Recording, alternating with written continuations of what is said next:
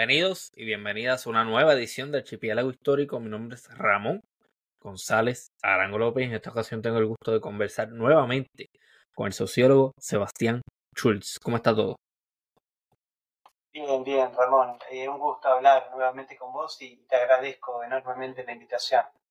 La invitación se debe a que si usted quiere saber sobre China, eh, Sebastián Schultz es el hombre para eso. Este, Sebastián Schultz que está trabajando temas de China todo el año. Yo estoy todo el tiempo viendo eh, intervenciones y participaciones, publicaciones sobre China, sobre eh, la geopolítica, sobre relaciones internacionales. Así que me interesa que en este episodio hablemos sobre China en el 2023, porque como te mencionaba antes de la conversación, eh, se está convirtiendo en uno de esos protagonistas a nivel mundial.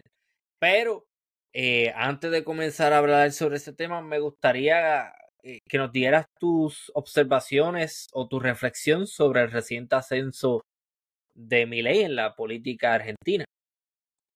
Bueno, sí, creo que es una... A ver, es un hecho que tiene obviamente múltiples dimensiones de, análisis y de explicación, sobre todo.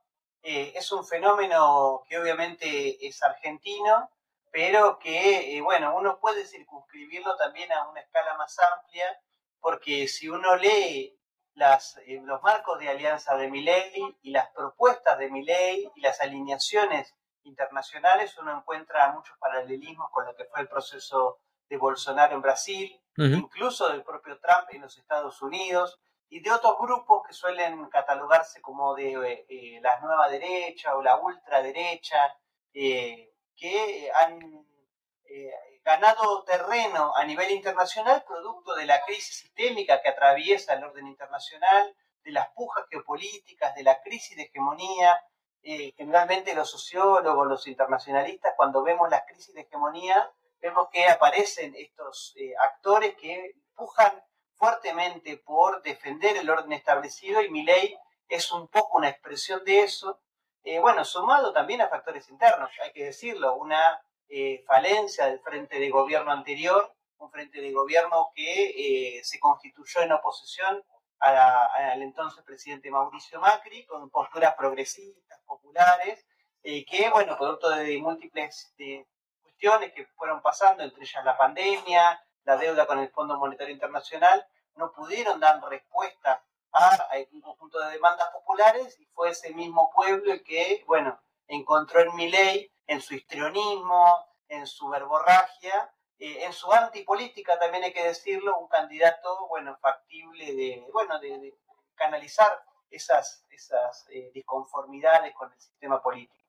Mm, a mí me gusta incluir dentro de mis reflexiones, ¿no? O dentro de mi aprendizaje diferentes perspectivas de diferentes lados del espectro político. Eh, que recientemente he ido cambiando un poco mi mentalidad sobre la idea de izquierda y derecha porque he entrado en contacto con los, con los vamos a decir, trabajos o pensamientos de un filósofo brasileño que se llama Eduardo Mariño y me parece que tiene unos argumentos bien interesantes. Uno de ellos habla de que la izquierda y la, la derecha no necesariamente existen, que son unos inventos de la Revolución Francesa y que la izquierda siempre ha representado la burguesía y la derecha siempre ha eh, representado en ese contexto por lo menos a una aristocracia. Eh, no sé qué piensas sobre eso, pero también me gustaría añadir que recientemente escuché comentarios de un comunista brasileño, se llama Ian Neves, eh, y en el que él menciona que realmente lo que está pasando en Argentina y en todo el mundo es que el capitalismo está en crisis y que dentro de esa crisis aparecen personajes supuestamente antisistemas como Milei que en lo que realmente están haciendo es prescribiendo más capitalismo a un sistema que ya está en decadencia y que es problemático. ¿Qué piensas sobre eso? ¿Estás de acuerdo o en desacuerdo? No, no, estoy completamente de acuerdo y a ver, es algo que desde las ciencias sociales y desde la política y la geopolítica eh, venimos analizando desde hace mucho tiempo. Eh, coincido con lo que vos decís, las categorías de izquierda y derecha, eh, bueno, son categorías creadas en Occidente, creadas en Europa para explicar un sistema político particular a fines del siglo XIX, quizás principios del siglo XX, eh, incluso hasta el siglo XVIII podemos remontarnos, eh, algo muy alejado, tanto en tiempo como espacio, de los actuales procesos políticos en América Latina y el Caribe particularmente. Eh, acá, eh, digamos, se complejiza mucho más la situación porque, bueno, uno es parte de la periferia, es parte del sur global, y en esa periferia uno tiene, digamos, por lo menos para empezar a hablar, dos grandes sectores político-ideológicos unos más ligados al mercado mundial y unos más ligados a la inserción en este sistema económico internacional, que, acá en Argentina, ligados principalmente al agro, pero en otros países más cercanos a la minería, recursos naturales en general. Y sectores, eh, por otro lado, más, si querés llamarlo, industrialistas o mercado internistas, sectores de las economías regionales, de la industria nacional, que generalmente son sectores más nacionalistas. Vos tenés sectores más internacionalistas y más nacionalistas que pujan. Ahora, eso después se va complejizando, digamos, porque tenés sectores dentro de los nacionalismos, nacionalismos más conservadores, nacionalismos más populares. Dentro de los internacionalistas tenés sectores de un liberalismo más individualista, un liberalismo eh, de corte más, eh, bueno, neoliberal y sectores de un liberalismo también popular y bueno, todo eso en distintos momentos de la historia se va imbricando de distinta manera, van conformando marcos de alianza distintos.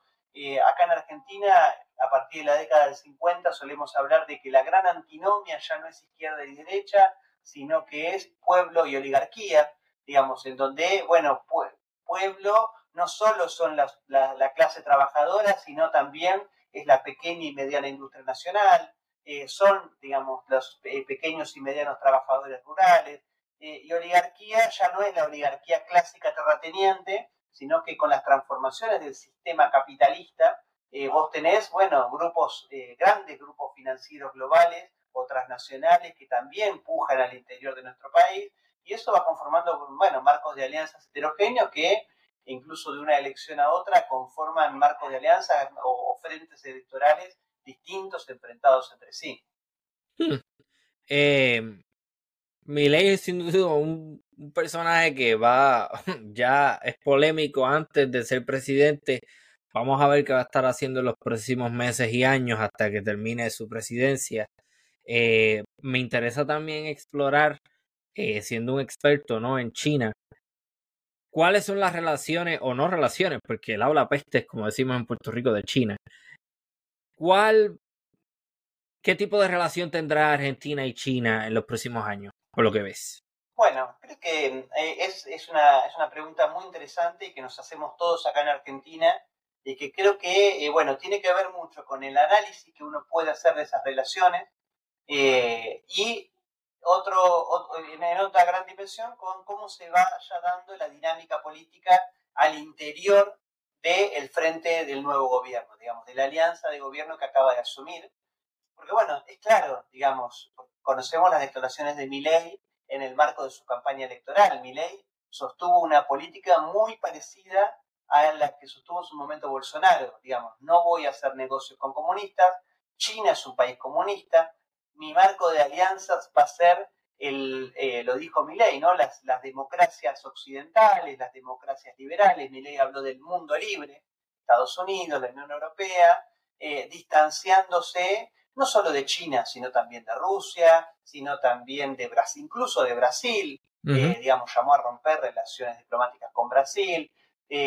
bueno, de, hecho, bueno, ya Milley dijo que Argentina iba a denegar su ingreso al BRICS, digamos, un ingreso que se confirmó en la última cumbre del bloque en Johannesburgo, eh, que iba a ser efectiva a partir del primero de enero de 2024, y Milei dijo que ya la iba a dejar de lado. Ahora, una cosa es el Milei de la campaña electoral, otra cosa es cuando Milei asume la presidencia. Y cuando Milei asume la presidencia, empieza el ajedrez de la política de los grupos políticos y económicos que son parte del, del gobierno de Javier Milei de los cuales, a ver, muchos los conocemos, porque fueron los mismos que fueron gobierno con Mauricio Macri.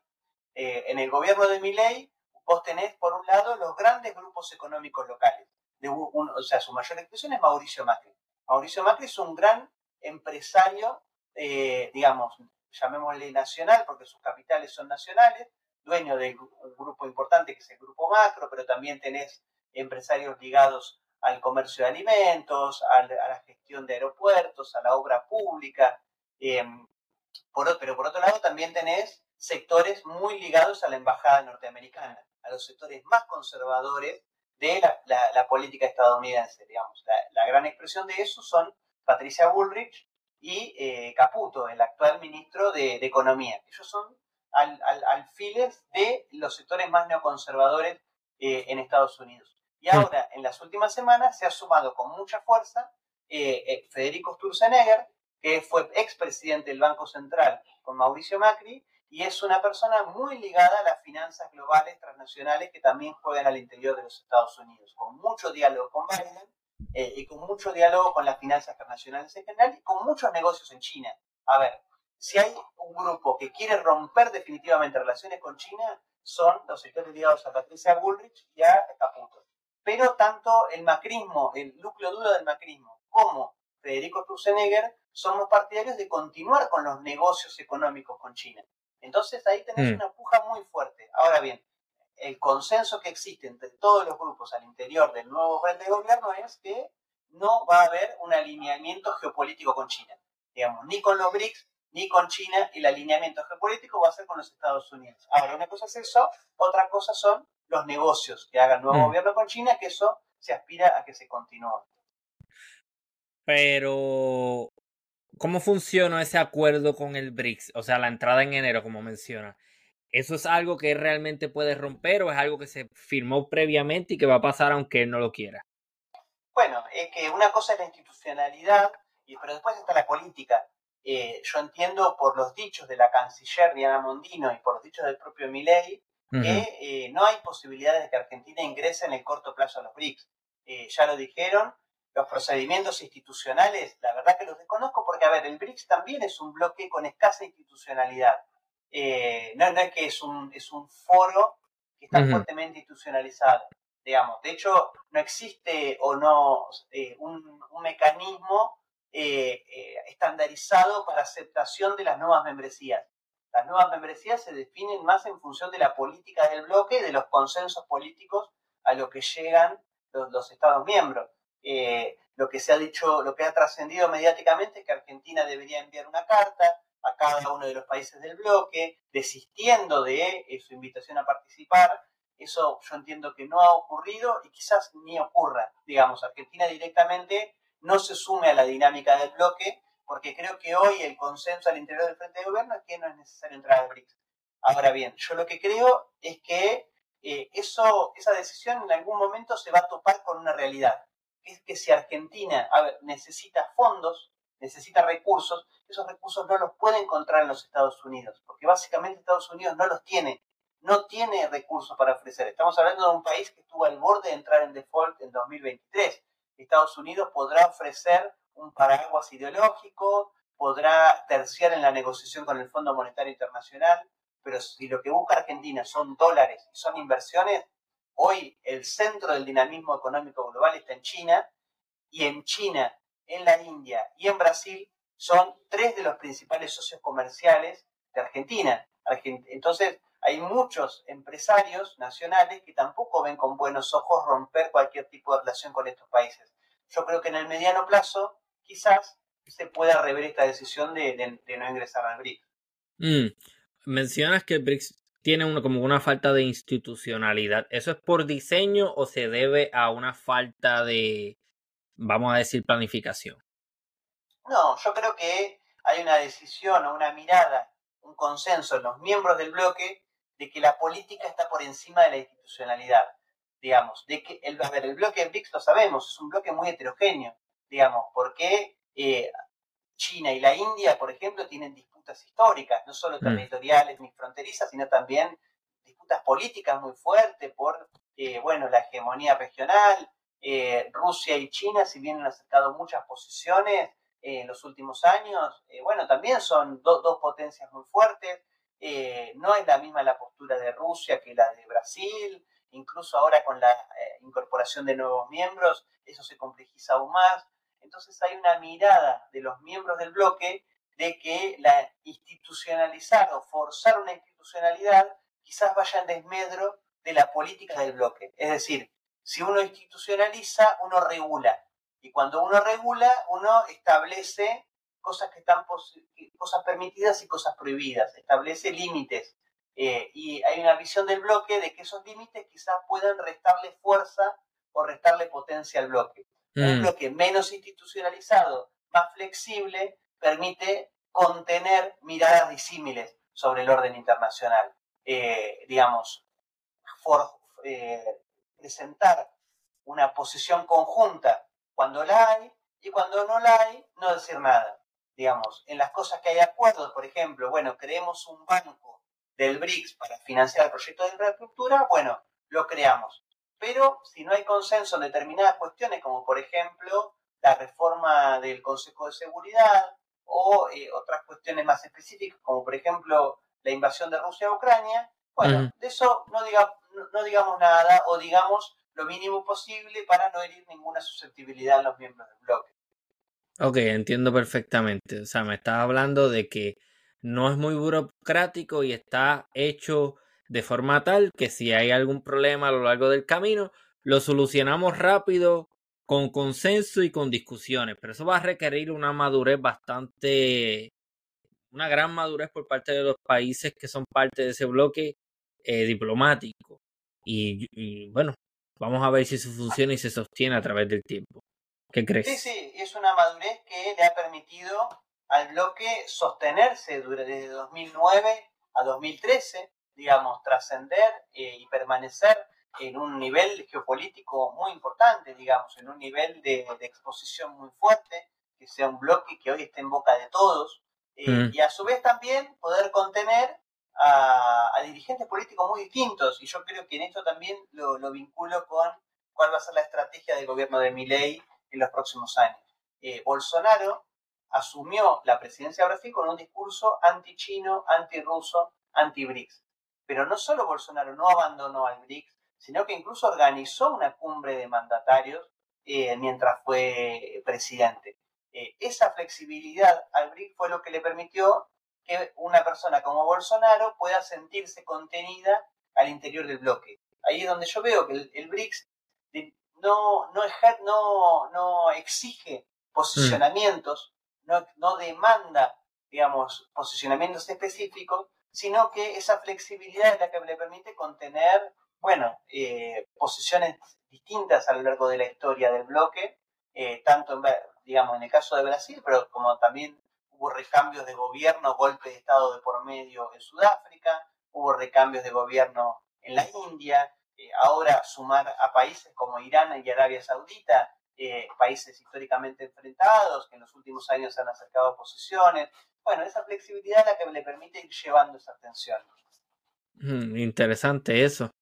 imagino que e, es una fórmula bastante interesante y yo creo bastante acertada, porque a lo largo lo que va a hacer es, eh, vamos a decir, eh, cementar la posición de China como vamos a decir un país tolerante con el que es bueno hacer negocios, porque ellos no te van a exigir nada, ellos simplemente vamos a trabajar juntos para que todo el mundo se beneficie económicamente. ¿Esa es la lectura o no? Sí, a ver, es, así, como vos decís. Ahora bien, eh, y esto lo vimos en los últimos días en Argentina. Mm. Eh, China, lo que China se adscribe a los principios de coexistencia pacífica que vienen desde Bandung, uno de los cuales es el, eh, la no injerencia en asuntos internos de los estados y el respeto por los modelos de desarrollo adoptados por cada país. Es decir, mm. China, así como no se metió en la, en la forma de llevar la economía del Brasil de Bolsonaro, tampoco se va a meter en la forma de llevar la economía de Javier Milei en Argentina. Va a decir, bueno, ustedes argentinos han votado esto, lo respetamos, nosotros, nuestra alianza estratégica es con Argentina, tanto Estado-Nación, independientemente de quién lleve eh, coyunturalmente el gobierno. Nosotros sabemos que así como Macri una coyuntura en la historia del país, lo mismo lo fue Alberto Fernández, lo mismo será Javier Milei, digamos. Pero a nosotros nos interesa sostener una cooperación estructural con Argentina como país. Ahora bien, y esto es lo que ha aparecido en las últimas semanas e incluso días en Argentina, eh, tampoco vamos a hacer locuras, digamos. Nosotros pusimos mucha plata en Argentina, digamos. Eh, hasta eh, en los últimos años el 54% de las reservas del Banco Central Argentino eh, eran un swap, un intercambio de divisas que Argentina tenía con China. Eh, China puso mucha plata en Argentina y está dispuesto a poner mucha plata en Argentina. China tiene muchas inversiones en áreas estratégicas. Lo que quiere China es, bueno, ¿qué va a pasar con la economía? Digamos, quiere algún tipo de certeza sobre qué es lo que va a pasar, digamos, las inversiones que nosotros venimos haciendo, ¿están resguardadas? ¿No están resguardadas? Digamos, eh, recién hoy, digamos, 11 días después de asumir, Javier Milei designó embajador eh, argentino en la República Popular China, digamos, China tiene hoy una desconfianza importante hacia el gobierno de Milei por las propias declaraciones de Milei y por el desinterés que mostró Milei al no nombrar embajador hasta el día de hoy en, en China. Entonces, bueno, quiere saber, quiere saber qué va a pasar para también tomar decisiones. Creo que lo dijo en la conferencia de prensa eh, el portavoz de la Cancillería. Nosotros queremos, ah, para nosotros Argentina es un socio estratégico, un socio estratégico integral. Nosotros queremos continuar cooperando con Argentina eh, siempre y cuando esa cooperación se dé en un pie de igualdad y sea en condiciones de beneficio mutuo, es decir, que eh, ambos nos beneficiemos mutuamente de esa cooperación. Pero el nombramiento de ese embajador en China lo que hace es, como estás diciendo, poner de manifiesto que quizás Milei también ya se dio cuenta de que sí, los Estados Unidos, eh, como, como mencionas, una sombrilla ideológica y todo lo demás, pero aquí el socio con dinero son los chinos. Y si yo quiero de alguna manera negociar y sacar a este país adelante, supongo que eso de alguna forma debe ser su interés, no sé. yo creo que eso sí. Eso tarde o temprano va a terminar pasando, digamos, porque si eh, los grupos de poder que hoy ejercen el poder en Argentina quieren dinero, eh, lo, van a tener que ir a buscar a China. No hay otro país hoy que tenga eh, los recursos que tiene China, digamos. China se está convirtiendo en el principal socio comercial de Argentina. Es el segundo socio comercial por debajo de Brasil, con tendencia a posicionarse como el primer socio comercial.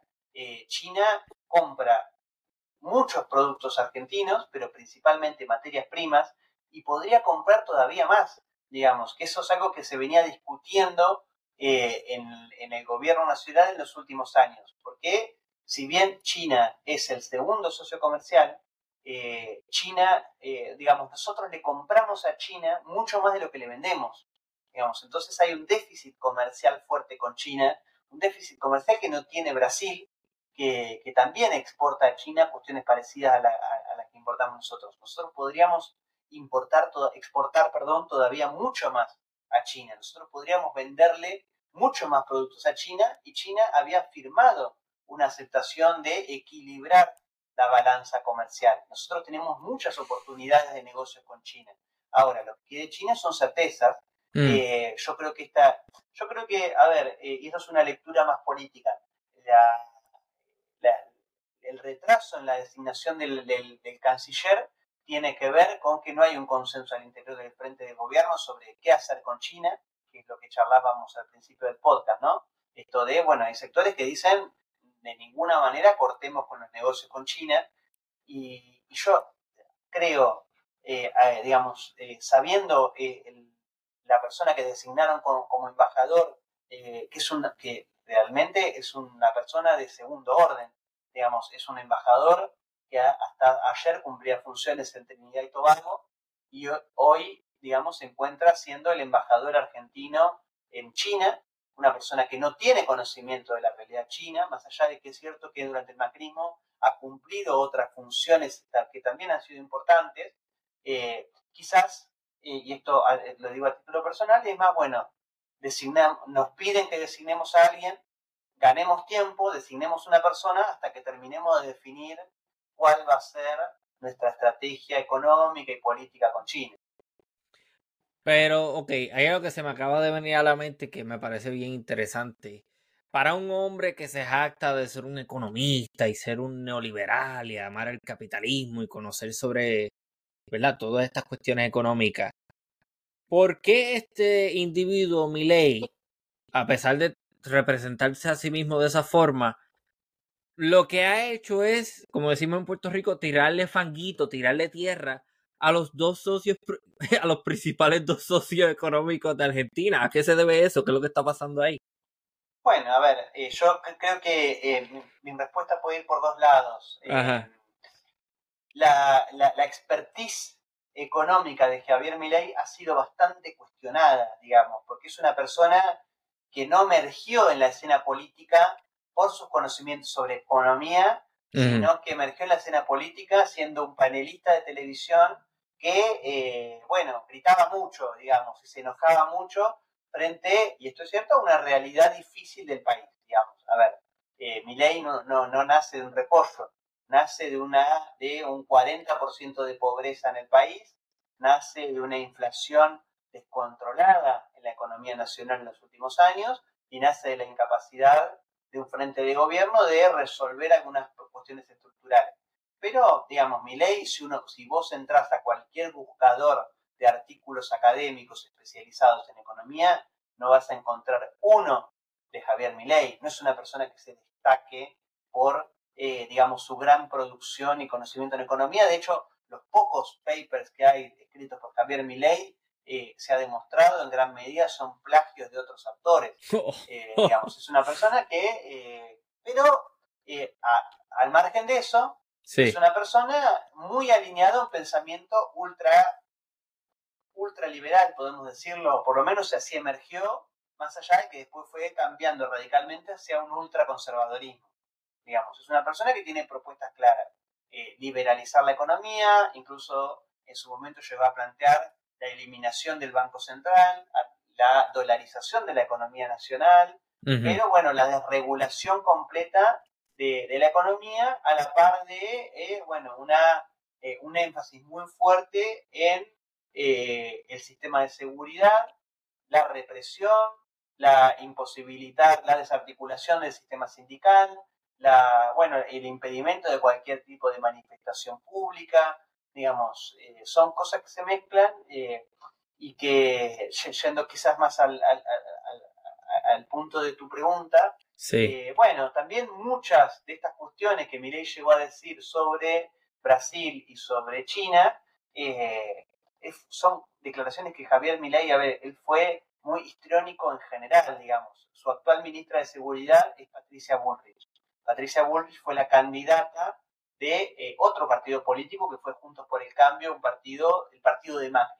Eh, en, campaña electoral, eh, Javier Milei acusó a Patricia Bullrich de poner bombas en jardines de infantes y de pertenecer a una organización guerrillera digamos. y lo dijo y cuando se lo repreguntaron, lo sostuvo. Y esa persona hoy es su ministra de Seguridad, digamos. Acusó a Sturzenegger y a Luis Caputo de ser los grandes responsables del debacle económico argentino, de ser los responsables de la hiperinflación en Argentina, y hoy son su principal asesor económico y su ministro de Economía. Digamos, eh, Milei dijo una frase eh, muy muy risueña cuando la designó a Patricia Bullrich como ministra de, Seguridad, o incluso antes, digamos, cuando Patricia Bullrich eh, manifestó su apoyo a mi ley para el balotaje, que dijo, eh, nos pedimos disculpas, eh, hicimos borrón y cuenta nueva. Digamos, bueno, creo que mi ley está haciendo borrón y cuenta nueva con muchas de las cosas que dijo para la campaña electoral, pero que, bueno, era un poco un, engaño al votante Exactamente. Eso quería preguntar. ¿Crees que el votante argentino promedio está al tanto de esos cambios radicales y está molesto después? ¿O crees que eso no afecta a su base, por así decirlo? A ver, yo creo que si uno va al, llano del votante, eh, obviamente está al tanto de estos cambios, porque fueron muy evidentes. Eh, a ver, el votante argentino también manifestó su descontento con lo que fue el macrismo. Mm. Patricia Bullrich no le fue bien en la elección, quedó tercera eh, y quedó cómoda tercera. Digamos, la gente le dio la espalda a Patricia Bullrich, así como también le dio la espalda al macrismo. Ahora, si esta alianza con estos sectores o estos cambios radicales de perspectiva de mi ley eh, es algo que hoy estén molestando a su votante, es algo que tendríamos que analizarlo más en detalle. Básicamente mm. porque el votante de mi ley sobre todo el votante duro de Milei, ese, ese 35-36% que votó a Javier Milei en las elecciones generales, es un votante muy descontento eh, con, un, con el sistema político en general, digamos. Es un votante que cree que la política, que, ni que el, que el Estado, ni que la política le resolvió sus problemas. Mm. Digamos, Argentina viene con una crisis económica muy grande desde hace mucho tiempo por lo menos desde 2011, desde 2013, 2015 eh, para acá, eh, se han sucedido políticas económicas, se ha sostenido la inflación, eh, se ha aumentado la pobreza, ha aumentado el desempleo, ha aumentado la flexibilización laboral. y eso es algo que, bueno, se vio muy fuerte durante los gobiernos de Mauricio, donde el gobierno de Mauricio Macri, de 2015 y 2019, que se sostuvo en estos últimos cuatro años con los gobiernos de Alberto Fernández como presidente y Cristina Fernández como vice. Eh, por distintas razones. A ver, yo creo que lo de Mauricio Macri fue, fue planificado, lo de Alberto Fernández y Cristina Fernández de Kirchner fue, eh, bueno, entre una imposibilidad de hacer frente a determinados factores externos, la guerra en Ucrania, que afectó el mercado de alimentos y de energía, sumado a la pandemia, sumado a la deuda con el Fondo Monetario Internacional, sumado a la peor sequía en la historia del país que afectó el ingreso de divisas. Eso sin duda repercutió y después hubo muy probablemente una incapacidad del gobierno de resolver, digamos, problemas estructurales de gran parte del pueblo argentino. Ahora bien, más allá de las causas, todo eso generaron un gran descontento en el electorado y en el pueblo en general, que ve que el Estado en estos últimos 10, 15 años, o por lo menos, sí, llamémosle 10 años, no le ha resuelto los problemas, que el Estado eh, no, no ha generado condiciones para la estabilidad laboral, para detener mm. la inflación, para frenar la pobreza, y ve en una persona muy histrónica que grita mucho, que le echa la culpa al Estado y que le echa la culpa a la política de sus problemas, eh, ve una persona con, bueno, votemos algo distinto. Digamos, yo creo que todavía no hay un descontento generalizado, eh, porque vamos 11 días de gobierno, pero Milei asumió o ganó las elecciones diciendo que el ajuste, que iba a haber ajuste, y, pero que el ajuste lo iba a pagar la casta política. Eh, y las últimas medidas que ha tomado el presidente parece que van en contramano de eso. El ajuste no lo está pagando la casta política, lo está pagando los sectores trabajadores. Entonces yo creo que... Lo que siempre pasa. Es lo que siempre pasa. El año que viene vamos a tener un descontento mucho más generalizado de la población cuando empiecen a llegar facturas de luz con aumento, las facturas de gas con aumento, el boleto de transporte con aumento, el boleto de tren con aumento y no aumenten los salarios. Eh, ahí vamos a tener un problema importante. Ahí los que realmente se van a beneficiar son los em, grandes empresarios e intereses capitalistas. Porque está diseñado para eso el sistema, para beneficiar a una élite y que siempre la carga de todo recaiga en los más pobres o los trabajadores. Bueno, es que es algo, es algo que sí dijo Milei en la campaña electoral eh, y es algo que el macrismo no pudo hacer. Eh, Milei dijo, eh, nosotros el ajuste lo va a pagar la casta, nosotros vamos a resolver los problemas de la decadencia argentina, pero ante todo nosotros necesitamos una reforma laboral, digamos, que es algo con lo que Milei va a avanzar y ya avanzó en estos días, pero va a avanzar mucho más. Digamos, acá en Argentina eh, históricamente ha sido una potencia industrial, sobre todo a partir de 1950. Argentina ha sido un país que se desarrolló en base a su industria, a la par del agro, pero sobre todo una industria en donde el sector sindical siempre tuvo mucha fuerza. Argentina tiene sindicatos muy fuertes, sindicatos de trabajadores. Argentina tiene eh, una, una legislación laboral muy fuerte conquistada durante muchos años por los sindicatos. Los sindicatos son factores de presión muy fuertes eh, que, han, bueno, históricamente han terciado. Lo que Milei dice es, bueno, nosotros tenemos que avanzar sobre los sindicatos y avanzar sobre la legislación laboral, es decir, quitar las indemnizaciones, quitar las vacaciones pagas, quitar, eh, bueno, cualquier tipo de derecho que tengan los trabajadores, porque siempre la excusa en este tipo de casos es que la mano de obra es muy cara, digamos, eh, es decir, el salario mínimo es muy alto, los derechos laborales son muy caros, nosotros necesitamos desregular, el mercado de trabajo. Eh, entonces, bueno, ahí los grandes empresarios, como vos decías, van a ganar mucho a costa de la clase trabajadora. Vamos a ver lo que pasa, pero vamos a lo que venimos.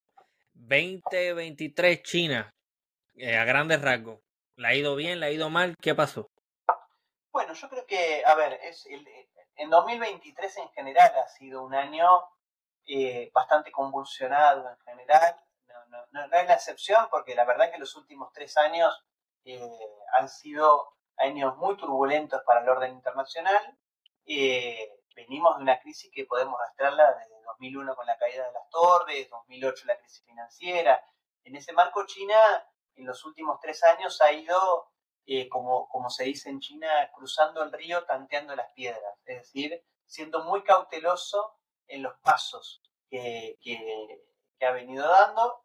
China ha buscado estabilizar su situación financiera a nivel interna, recordemos que viene de la crisis del sector inmobiliario con Evergrande, eso disparó una alarma sobre el crecimiento de la especulación eh, financiera, sobre todo en el sector inmobiliario nacional, pero que eso después se desprendía hacia muchos sectores. China ha buscado, eh, es algo que ya viene haciendo, pero que se notó mucho este año, es pasar de ese, ese país que crecía a tasas del 9, 10%, a crecer a tasas más bajas. Digamos, bueno, igual la pandemia fue un duro golpe para la economía en general y eh, eso repercutió en China, pero crecer a tasas del 3, 4%, pero enfocándose en eh, apuntalar el consumo, es decir, ya eh, no crecer en base a las exportaciones, sino crecer en base al consumo nacional, digamos, aumentar el nivel de, la calidad de vida de su población, corregir desequilibrios en el desarrollo. China, digamos, tiene eh, algunas eh, desigualdades en su desarrollo, teniendo en cuenta que tiene una zona costera muy desarrollada y zonas del interior en donde el desarrollo ha llegado un poco más tarde. Digamos, esas son las cosas que intenta corregir China a nivel interno, eh, intentando después, bueno, posicionarse como un actor protagónico en el rediseño del orden internacional. Digamos, su protagonismo en la expansión del BRICS puede, ser un, caso, pero también, bueno, China ha intentado jugar un rol mucho más fuerte en la diplomacia internacional. Digamos, se vienen, creo que se vienen a la mente el rol que tuvo China en el restablecimiento del diálogo bilateral entre Arabia Saudita e Irán, en donde la foto de China en el centro de esos dos países recorrió el mundo, porque China empezó a jugar un rol muy fuerte en ese sentido, pero también China eh, publicó un documento de 11 puntos para la paz en Ucrania, es decir, intentó aportar su visión sobre la necesidad de resolver de forma pacífica el conflicto en Ucrania. Eh, a la par de intentar contener algunos conflictos que, bueno, se, le vienen o, pueden ser peligrosos para los próximos años en su región cercana, en caso de Taiwán, en caso de Filipinas. China es consciente que eh, ya Estados Unidos y la OTAN han dicho que el Asia-Pacífico es la región en donde se va a disputar el orden geopolítico en los próximos años. Y en el Asia-Pacífico es una región muy importante para China. China lo que no quiere es que se disparen las tensiones y los conflictos en esa región eh, y por eso, bueno, busca eh, generar distensión en la región, es decir, que haya la menor cantidad de conflictos posibles, aunque, bueno, hay algunas situaciones que, o puntos que China no está dispuesta a ceder, como por ejemplo la cuestión Taiwán, sus reclamaciones territoriales en el mar, de la sur, en el mar del sur de China meridional. Bueno, son cuestiones que China va a tener que lidió durante este año seguramente va, a seguir lidiando el año que viene. Lo que recientemente vi también fue que China o el presidente chino en su visita a Estados Unidos le dijo claramente a Biden, lo de Taiwán va, eso va. O sea que eso pasó, eso no pasó, ¿qué es la que hay ahí? No, no, a ver, lo de Taiwán es una política de Estado para China. En cada lugar que va, China deja clara su posición de Taiwán, porque también ve China que los otros países aprovechan eso para, eh, digamos, empezar a correr los, los marcos de acuerdo que China fue forjando durante muchos años con estos países. Eh, la posición de China es clara, digamos, Taiwán, por proximidad geográfica y por historia, es un territorio que es parte de China, digamos. Eh, ahora bien, hay una ah, particularidad que es un territorio que es parte de China, pero que está ocupado. Está ocupado por grupos rebeldes, ¿no? Desde la revolución, y la guerra civil en el, en el 50, 49, cuando eh, los sectores del Kuomintang pierden la guerra civil, se exilan en Taiwán, toman la isla y reclaman ser la heredera legítima de China. Eh, bueno, ahora, eso después cambia a nivel internacional, porque hoy eh, la abrumadora mayoría de los países del mundo reconocen no solo que Taiwán y China es una misma unidad geográfica, sino que el Partido Comunista de China es el legítimo gobernante de, eh, de, la China integral. Incluso los Estados Unidos. Los Estados Unidos reconocen que Taiwán es parte de China y que el gobierno legítimo es del Partido Comunista. Ahora, después Estados Unidos vende armas a, Taiwán, digamos, eh, tiene visitas bilaterales de alto rango con los gobiernos de Taiwán, eh, lo mismo hace en parte la Unión Europea, y es lo que China marca, digamos, y que es una, esta, esta doble vara. Imaginémonos el caso, por ejemplo, el día de mañana, que eh, California se dice, bueno, yo a partir de ahora somos un Estado autónomo. Estados Unidos, eh, digamos, lo niega a nivel internacional. Y China toma la decisión de venderle armas a California. Bueno, ¿cómo lo vería eso Estados Unidos? Digamos, es casi una declaración de guerra. Eh, bueno, eso está haciendo Estados Unidos con Taiwán. Y eso es lo que China todo el tiempo marca. Digamos, ojo con cruzar la línea roja de Taiwán y de pensar que Taiwán puede ser, o, eh, bueno, o sea, lo, lo, que más se está proyectando ahora, la posibilidad de que se eh, independice, que se plantee como un país independiente. Eso es una línea que China no está dispuesta a ceder. ¿Cuál es la posición de Corea del Norte en cuanto a eso? Porque Corea del Norte es un país importante y estratégico en esa región. Eh, Corea del Sur, discúlpame.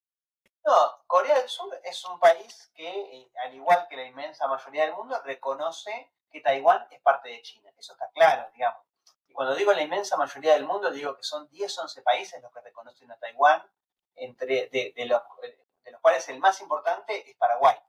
Eh, pero después son, eh, bueno, la mayor parte son islas del Caribe o son eh, islas de, Oceanía, digamos. No, no, hay grandes países importantes que reconozcan a Taiwán. Eso ha virado en los últimos años de forma abrumadoramente mayoritaria hacia el reconocimiento de China. También porque China, y a ver, en esta idea de la reclamación territorial, China es clara. Vos reconoces a Taiwán, eso implica que vos no reconoces a la China continental. Y si vos no reconoces a la China continental, la China continental no va a comerciar nada con vos. Digamos, vos si querés comprarnos, pero la China continental no te va a comprar nada a vos. Y bueno, que la principal potencia económica del mundo no te compre nada, y bueno, es una desventaja importante. Hmm. Ahora, Corea del Sur también reconoce a, no reconoce a Taiwán como país, lo reconoce a China. Ahora, por un lado, está alineado, hay que decirlo, con la estrategia norteamericana, porque Taiwán, eh, Corea del Sur es un socio importante de los Estados Unidos, pero yo lo que creo, en vistas a las declaraciones, y esto es algo que creo que se extiende al resto de los países importantes de la región, hablo de Corea del Sur, hablo de Japón, hablo Australia, países que tienen muy buen diálogo con los Estados Unidos, es que ninguno quiere un conflicto armado en el mar del sur de China a ninguno de estos países le sirve que haya una guerra entre Estados Unidos y China por la cuestión de Taiwán. Básicamente porque por el mar del sur de China pasa gran parte del comercio mundial y gran parte del comercio de Corea del Sur, Japón y Australia. A ninguno le sirve que se corten las vías de comunicación, que haya una guerra a gran escala en la región. Digamos, por eso eh, Corea del Sur yo creo tampoco va a pasar esa, esa línea roja. ¿Y qué tal Japón? Porque Japón se está armando bastante. Bueno, Japón tiene una pretensión de ser una potencia regional históricamente, digamos, y ahí Japón, eh, si bien comparte una idiosincrasia histórica con China, Japón tiene una, una cosmovisión muy parecida a Occidente en su sentido imperialista, digamos, oh, China nunca tuvo a lo largo de su historia. Japón, a ver, también por las particularidades de cada uno, esto quizás deberíamos remontarnos mucho más a la historia. Japón es un país eh, que se ha desarrollado, es una civilización milenaria que ha tenido un desarrollo tecnológico, económico, político muy fuerte, tiene un problema, que es su tamaño. Digamos, una isla del tamaño de Japón no puede tener pretensiones de ser una potencia regional si no crece en escala. Por eso, históricamente, Japón tuvo intenciones de invadir territorios de China, digamos, en Manchuria, en, bueno, tomar eh, durante las guerras del opio posesión de puertos chinos. Japón necesita o necesita colonias como las tuvo Gran Bretaña. O sea, Japón no es un, Estado-nación de tamaño continental, como lo es Estados Unidos, como lo es China, como lo es Rusia, como es la India o como es la, Unión Europea. No tiene esa escala. Vos si querés ser un actor de peso necesitas una escala, necesitas esa escala territorial. No la tiene. Tiene que conquistar otros territorios, algo que históricamente no lo pudo hacer.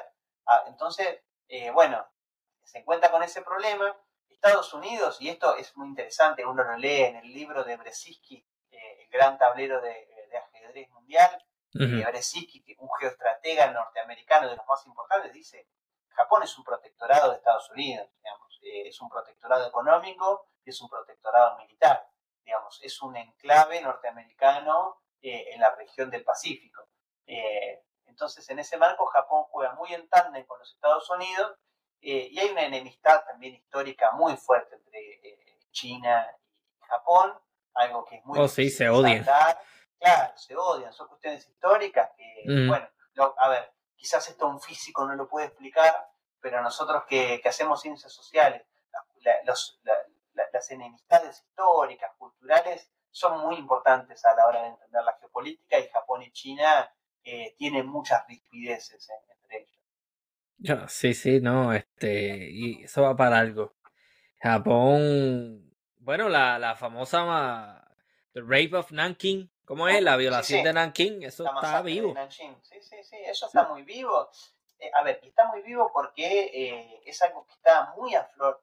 En general, eh, bueno, todo lo que, a ver, China también es, un, es una civilización milenaria y es un Estado-nación muy orgulloso de sí mismo, digamos tienen con qué estar orgullosos porque han sido la principal potencia económica mundial durante miles de años. Eh, y es una civilización que ha eh, sido responsable de grandes de los inventos de la humanidad, como la imprenta, como el papel, como la brújula. Cuando China dinamizó el comercio con sus socios, China dinamizó la economía mundial. y bueno, China tiene un problema que es las invasiones extranjeras, occidentales, pero también japonesas. Eh, esas invasiones y la guerra del opio y, el siglo de la humillación que vivió China entre 1840 y 1950 calaron muy hondo en el sentimiento chino. China generó una, un sentimiento anti-estadounidense, anti-británico y anti-japonés, en los cuales, como vos decías, la masacre de Nanjing tiene eh, una cuestión muy importante por las atrocidades de lo que fue eh, esa e-, esa incursión japonesa que dejó miles y miles de muertos en China, que dejó muchas torturas, y, lo más importante es que Japón lo niega, digamos, Japón niega esas atrocidades, y eso también es lo que hiere el sentimiento nacionalista chino. Interesante. Em, viene siendo como un equivalente a esto, a estas personas que niegan el, holocausto judío, ¿no? Eso no pasó. Olvídate de eso, eso no pasó. Este, ¿Qué otras cosas de importancia han sucedido en América Latina con relación a China? Eh, porque me viene a la mente, por ejemplo, las conversaciones entre El Salvador y China, que China ha hecho importantes donaciones y, eh, y me viene a la mente en particular la, la, Biblioteca Nacional del Salvador, que es una donación y es un proyecto chino, que es brutal. Sí, sí, y yo creo que lo interesante es eh, el hecho de que China ha podido avanzar en el restablecimiento de relaciones diplomáticas con países de Centroamérica. Mm. Creo que eso es fundamental porque Centroamérica, digamos, el caso de Nicaragua, el caso de El Salvador, incluso de Guatemala, son países que reconocían a Taiwán y no a China. Entonces, los avances con Nicaragua, los avances con El Salvador son sumamente importantes para China porque le permite desandar la hegemonía, no, no la hegemonía, sino la legitimidad que algunos países le daban a Taiwán de volver a tener presencia en esos países. Recordemos el caso de Nicaragua, donde una, empresa china tenía intenciones de construir un canal bioceánico eh, o interoceánico en Nicaragua, algo que no iba a pasar mientras Nicaragua reconozca a Taiwán y no reconozca a China. Eh, ahora, Nicaragua reconociendo a la República Popular China es otra cuestión. Además, generalmente eh, estos países han, también se han incorporado a la iniciativa de la Franja y la Ruta, la nueva ruta de la seda de China, eh, y ya son 22 países de la región los que son parte de la nueva ruta de la seda de, China. Entonces, bueno, creo que para China es importante, es importante su relación con Brasil, es importante su relación también con Venezuela, con Bolivia, pero también con Chile, con Perú, incluso con Ecuador, donde China ha firmado recientemente un tratado de libre comercio. Digamos, China tiene cuatro tratados de libre comercio con países de la región, con Chile, con Perú, con Ecuador y Costa Rica, digamos, hmm. con la mayor parte con países de la costa Pacífico. China le da mucha importancia a la costa Pacífico con América Latina porque básicamente es el punto de interconexión más claro. Eh, y en ese marco, bueno, para China eh, creo que hay dos, hoy, dos eh, cosas que, que serían muy importantes para el próximo año, que son por un lado, que Brasil se incorpore a la iniciativa de la Franja y la Ruta, que Brasil todavía no es parte y con Lula hay muchas posibilidades.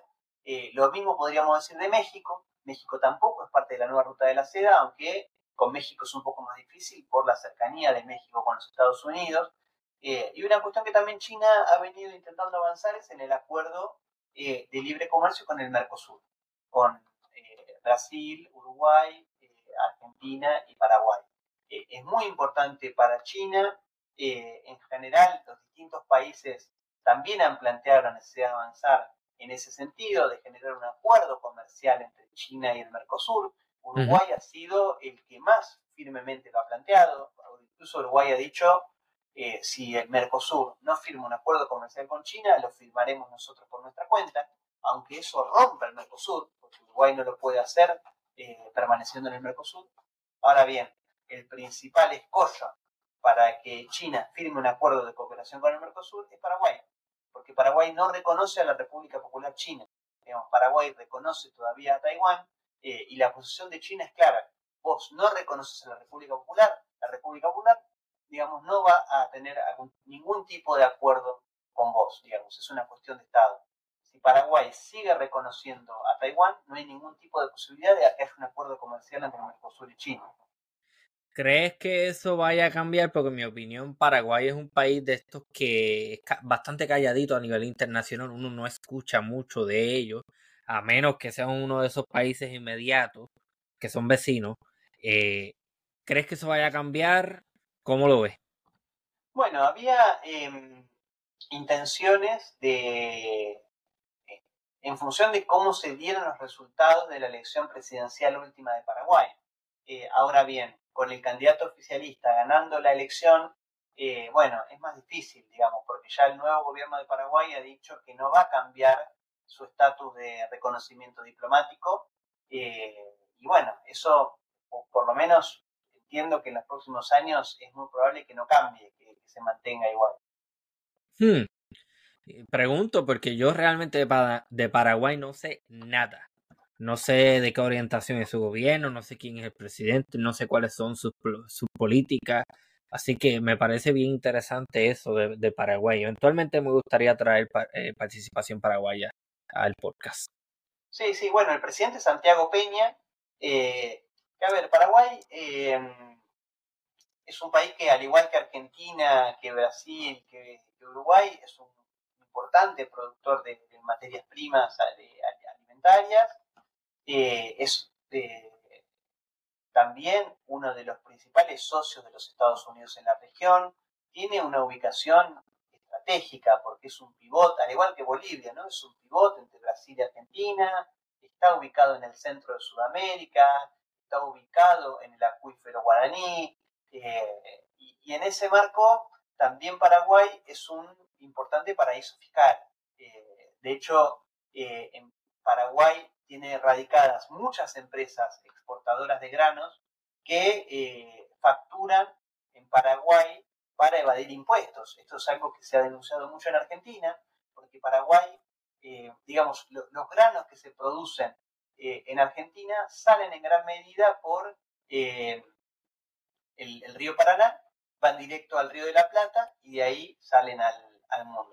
el río Paraná es un río compartido entre Brasil, Argentina Brasil, Paraguay. Eh, entonces muchas empresas se radican en Paraguay para, eh, bueno, subfacturar eh, y eso es algo que cuenta con el aval de los Estados Unidos, que ha sido denunciado, pero bueno, ha habido pocos avances porque hay mucho dinero eh, en el medio. Entonces, bueno, ahí la cuestión de Paraguay es una cuestión difícil, eh, pero bueno, creo que, no, es muy factible que cambie su estatus diplomático y reconozca a China en los próximos años. Interesante. ¿Cuáles son los planes de China para el 2024? Bueno, yo creo que ahí tiene que ver, digamos, en gran medida eh, lo que va a buscar China va a ser afianzar la ampliación del BRICS, como veníamos mencionando. A partir del primero de enero va a comenzar a funcionar el BRICS ampliado con Arabia Saudita, con Irán, con Egipto, con Etiopía, con Emiratos Árabes. Eh, pero bueno, también hay que decir que el BRICS en su declaración final dejó abierta la posibilidad para seguir discutiendo nuevas membresías en 2024. Eh, yo creo que eso China, China tiene también eh, muchos aliados que, que busca incorporar al bloque, uno de los más importantes es Pakistán. Pero bueno, también están los casos, a ver si Argentina deniega su participación al bloque, ya Bolivia también ha dicho que le interesa participar. Eso puede ser algo que a China le resulte interesante porque Bolivia también es un país importante de Sudamérica, es una de las principales reservas de litio, que a China le interesa mucho, China tiene muchos acuerdos con Bolivia en ese sentido. Em, pero bueno, digamos, yo creo que hay un desafío en el frente externo que tiene que ver con seguir posicionándose como un actor protagónico a nivel global y sobre todo con ser un actor que tenga la capacidad de desactivar determinados conflictos eh, a nivel internacional. Le hace la cuestión de Ucrania, le hace la cuestión de Israel y Palestina, como cualquier otro conflicto que puede llegar a surgir. Digamos, frente a estos conflictos, China tiene la intención de participar, de participar en su resolución. Ahora, después, bueno, sobre todo el diálogo con Estados Unidos también es un frente abierto que China busca por lo menos mantener en lo más estabilizado posible, que no se desajuste eh, ese vínculo, que no, que no recrudezcan las tensiones. Bueno, obviamente China va a estar muy expectante a que pasen en, las elecciones en los Estados Unidos, digamos, cuál sea el rumbo del gobierno eh, en los próximos años. China también tiene, a la par de la cuestión interna, eh, de, bueno, continuar con el proceso de fortalecimiento de un modelo de desarrollo basado en lo que ellos denominan la prosperidad común, es decir, aumentar el consumo interno, corregir los desequilibrios en el desarrollo, trabajar sobre algunas cuestiones estructurales como por ejemplo la vivienda. Eh, después hay, hay una cuestión clave, que es la cuestión tecnológica, en donde China seguramente también eh, bueno, continúe con su proceso de expansión el año que viene, todo lo que tiene que ver con la tecnología 5G, la tecnología 6G, la expansión de Huawei a nivel internacional, eh, digamos, estoy haciendo un pantallazo un poco de, algunas cuestiones que creo que van a ser centrales para China. Otra, por ejemplo, la cuestión de la desdolarización del comercio internacional y el reposicionamiento del yuan como una moneda que gane cada vez más peso en el comercio internacional. Bueno, son, digamos, para ir mencionando algunas cosas que, que van a tener mucha presencia en la política interna y externa de China. Y algo que me llama mucho la atención es que África va a tener una importancia bastante grande porque África es un continente tradicionalmente eh, explotado por las naciones europeas y por los Estados Unidos y ahora al tener una potencia como China pendiente a ese continente, no sé si necesariamente eso vaya a suponer eh, un crecimiento económico o vaya a Mm, no sé, ¿me podrás decir tú cuál es la actitud general de China hacia África? Bueno, eh, yo creo que ahí hay que ver las, dos partes, digamos, o por lo menos analizarlo desde varios lados, porque eh, lo que vos decís es una realidad, digamos. África es un continente que ha sido históricamente explotado, tanto principalmente por las potencias europeas, aunque también por los Estados Unidos, pero principalmente por las potencias europeas. Es un país con muchas falencias, es una país, un, continente con una brecha de infraestructura muy grande, con problemas de desigualdad muy fuertes, y en donde, eh, bueno, producto de, también de la, del repliegue de Europa y del aumento de las capacidades de muchos de los países africanos, eh, han ido eh, teniendo más autonomía para desarrollar su política exterior. Y en eso han aparecido otros actores como China y como también Rusia, digamos, porque hay que decir los países africanos tienen un diálogo muy importante con Rusia, eh, que les da, bueno, digamos, Rusia es ha, sido un actor que ha apoyado eh, y las rebeliones, los golpes de Estado que se han dado, por ejemplo, en Níger, en toda la zona del Sahel. Eh, estos países han reconocido y han saludado y agradecido la, ayuda de Rusia en este sentido. Pero en el caso de China particularmente, bueno, China eh, tiene acuerdos muy importantes en términos de recursos naturales con muchos países de, la región. Digamos, por ejemplo, en términos de petróleo, Angola es uno de los principales exportadores de petróleo a China. Pero bueno, eh, en general, gran parte de los países africanos exportan recursos y China ha correspondido eh, intentando resolver algunos de los problemas de infraestructura de los países africanos, en términos de puertos, en términos de carreteras, en términos de vías ferroviarias. Eh, y bueno, en general, eh, los países africanos han, digamos, quizás con algunos matices, pero en general han saludado la presencia de China en la región. Digamos, mm. Gran parte de los países de África eh, sienten que la, la, cooperación con China es mucho más benéfica que la cooperación histórica que han tenido con los países europeos, ¿no? con Francia, con Alemania, con Bélgica, Holanda. Sí, que la, la palabra cooperación es un poco cuestionable en ese contexto. No ha sido necesariamente una cooperación. decir, sí, sí, sí. sí, sí, sí. Eh, menciona lo de este embajador que era tenía presencia en Trinidad y Tobago y ahora va a ser embajador de Argentina en China. Eh, me vino algo a la mente, ¿verdad? Parecerá jocoso, pero lo creo realmente. ¿Tú crees que en los próximos años tengas algún tipo de posición o encargo de ese tipo? Porque, coño. Em, sí, a ver, eh, esto eh, generalmente, creo que acá en Argentina y en muchos lugares pasa.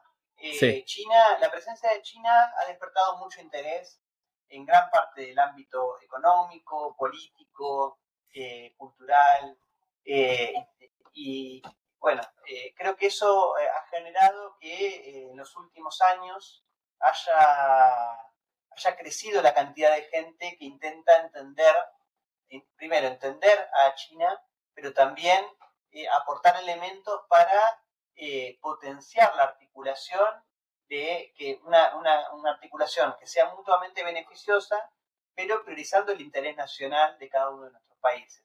Mm digamos, hay, hay, hay, mucha gente que se ha especializado en China, hay carreras universitarias, eh, cada, con cada vez, eh, bueno, más, cantidad que intentan eh, generar este tipo de vínculos, de sinergia. creo que hay mucha gente muy capacitada para, para eso. Y bueno, creo que desde nuestro lugar intentamos aportar en ese sentido, digamos. En general, todo el núcleo de personas que venimos siguiendo el tema China, mm. eh, la verdad que desaconsejamos bastante las declaraciones que ha tenido Milei eh, sobre China, porque habla de un desconocimiento, o sea, primero habla de un desconocimiento de lo que es hoy China en la actualidad, pero también eh, implica negar las posibilidades que ofrece China si, si las abordamos correctamente.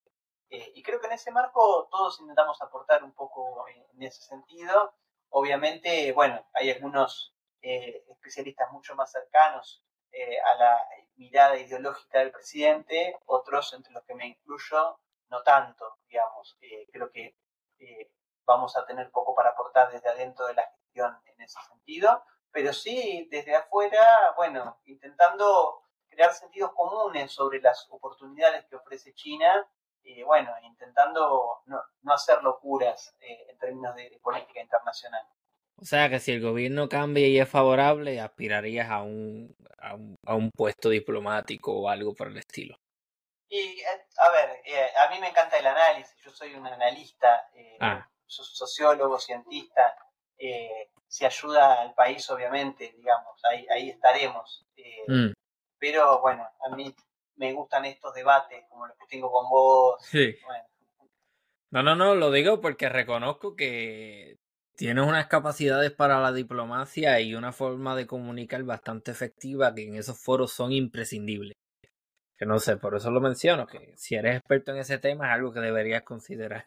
Oh, bueno, no lo has considerado, ¿no? En general, a ver, todos los, por lo menos, no sé si todos, por lo menos eh, a mí yo creo que igualmente eh, es muy importante el análisis, es muy importante la academia, es muy importante entender, pero mm. creo que, eh, digamos, de nada sirve entender si no sirve para transformar. En ese marco, bueno, o, por lo menos ser parte, digamos, aplicar prácticamente lo que uno sabe, lo que uno estudia, lo que uno va aprendiendo. Eh, saber por saber, creo que si bien es importante, a mí me gusta saber, pero hacer, digamos. Eh, no, no, no, dejar lo que uno hace guardado en un cajón o guardado en una carpeta en la computadora, sino, eh, bueno, que eso le sirva, sirva a la región, sirva al país, que pueda usarse para... para... lo entiendo, lo entiendo. Bueno, yo creo que has hecho un excelente trabajo hoy. Yo creo que muy pocas son las preguntas que va a tener la audiencia porque lo has dejado bastante claro cuáles son las actitudes chinas y qué es lo que se plantea hacer China eh, en, el próximo año. Eh, ¿Cuál ha sido el avance? Y esta es la última pregunta. ¿Cuál ha sido el avance en esta eh, la iniciativa de la nueva ruta de la seda y, eso? ¿En Argentina? No, no, no. El ah. plan este que tiene China de crear el nuevo camino, la, Sí, sí, sí, la iniciativa de la franja y la ruta. Eso mismo, La nueva ruta de la seda. Eh, bueno, a ver, eh, este año se cumplieron 10 años de la iniciativa de la franja y la ruta. China lo celebró organizando un foro, un foro internacional en, Beijing, donde asistieron, eh, bueno, gran cantidad de delegaciones internacionales, más de 150 países que participaron con delegaciones en el foro. Sí. bueno, recordemos, hay más de 150 países que se han adherido a la iniciativa y en la cual China ha destinado muchos recursos. A ver, la iniciativa ha tenido eh, un, desarrollo eh, eh, a veces más rápido, a veces más lento, también producto de los avatares internacionales. Recordemos una iniciativa que nació como una propuesta de conexión de China con su periferia más cercana, digamos, eran corredores económicos con Pakistán, con el sudeste asiático, con Mongolia y Rusia, con Asia Central y con Europa esa era la iniciativa original, una iniciativa que después se fue, ampliando, porque después se empezó a incorporar a Oceanía, después se incorporó al continente africano, y en 2018 recién eh, se incorporó a América Latina la iniciativa. Decíamos, de 2018 a esta parte, 22 países de la región se incorporaron. Eh, pero bueno, después vino la pandemia, la pandemia obviamente impactó en, en, la economía internacional y la iniciativa de la Franja y la Ruta no fue la excepción. China también fue aprendiendo, de su vinculación con el resto del mundo. Por eso eh, hoy, bueno, China ya quizás no, no, no, no, otorga grandes préstamos o grandes financiamientos para grandes obras de infraestructura, sino que lo que dice China es que va a priorizar eh, muchas pequeñas obras que, digamos, impacten en la calidad de vida de las personas. Eh, por otro lado, también lo que China ha anunciado es que va a destinar recursos principalmente a obras que impacten eh, en mitigar el cambio climático, en lo que se llama la ruta de la seda verde, y también en ese marco va a dejar de financiar obras eh, en carbón o en, hidrocarburos en general. Em, bueno, en ese marco China tiene bueno, el desafío de, continuar financiando proyectos, eh, no como los que creo que antes lo decía, ¿no? que tiene que ver con puertos, con carreteras, que tiene que ver con aeropuertos, con vías ferroviarias, pero también más allá de eso con convenios de cooperación cultural, en los que China ha, destinado también recursos, ¿no? En intercambios educativos, en políticas eh, de comunicación, de salud. Eh, China también ha, generado otras instancias paralelas, como por ejemplo la Ruta de la Seda de la Salud, eh, que consistía en la donación de hospitales o de insumos médicos, sanitarios, también la ruta de la seda digital, eh, mm. para eh, llevar la conectividad a zonas rurales o a zonas que no, tenían conexión 4G o incluso 5G. Bueno, son cuestiones en las que China ha destinado recursos, lo va a seguir destinando. Eh, obviamente la situación de crisis sistémica, las tensiones internacionales repercuten en la iniciativa. en los últimos meses hemos tenido el caso de Italia, que eh, se retiró de la, o anunció su decisión de retirarse de la iniciativa de la Franja y la Ruta, algo que China ve con preocupación, que, siga pasando. Por ejemplo, que, bueno, en este caso Javier Mirey, por ejemplo, pueda tomar la decisión de cancelar el acuerdo de la iniciativa de la franja y la ruta, es algo que China ve con precaución, pero todavía no, no, no es una preocupación del país asiático. Lo entiendo. Mira, para la gente que tenga interés en seguir tu trabajo, ¿cómo te ven y te consiguen? Bueno, eh, en Sebastián Schulz eh, buscan en, Google Académico o en Academia Edu o incluso mis, mis redes, ahí suelo ir posteando los artículos, publicaciones, notas. Eh, seguramente van a encontrar este podcast también ahí. eres bien eh, activo en LinkedIn también para la gente. sí, también, también, sí, sí. sí, Trato de, sí, bueno, de, en la medida de lo posible de, difundir lo que, lo que vamos haciendo. Para mí esa plataforma es bien importante, de hecho es mi favorita. Así que... ahí nos conocimos incluso. Sí, definitivamente. Eh, pero nada, eh, agradezco inmensamente el esfuerzo que has hecho por participar esta noche en este podcast. Recientemente padre por segunda ocasión, ¿no? Por segunda ocasión, exactamente. Así que debes estar cansadísimo, trabajando mucho. No te quito más tiempo. Muchísimas gracias por todo. Seguiremos en contacto y esto ha sido una nueva edición de Archipiélago Histórico. Hasta la próxima.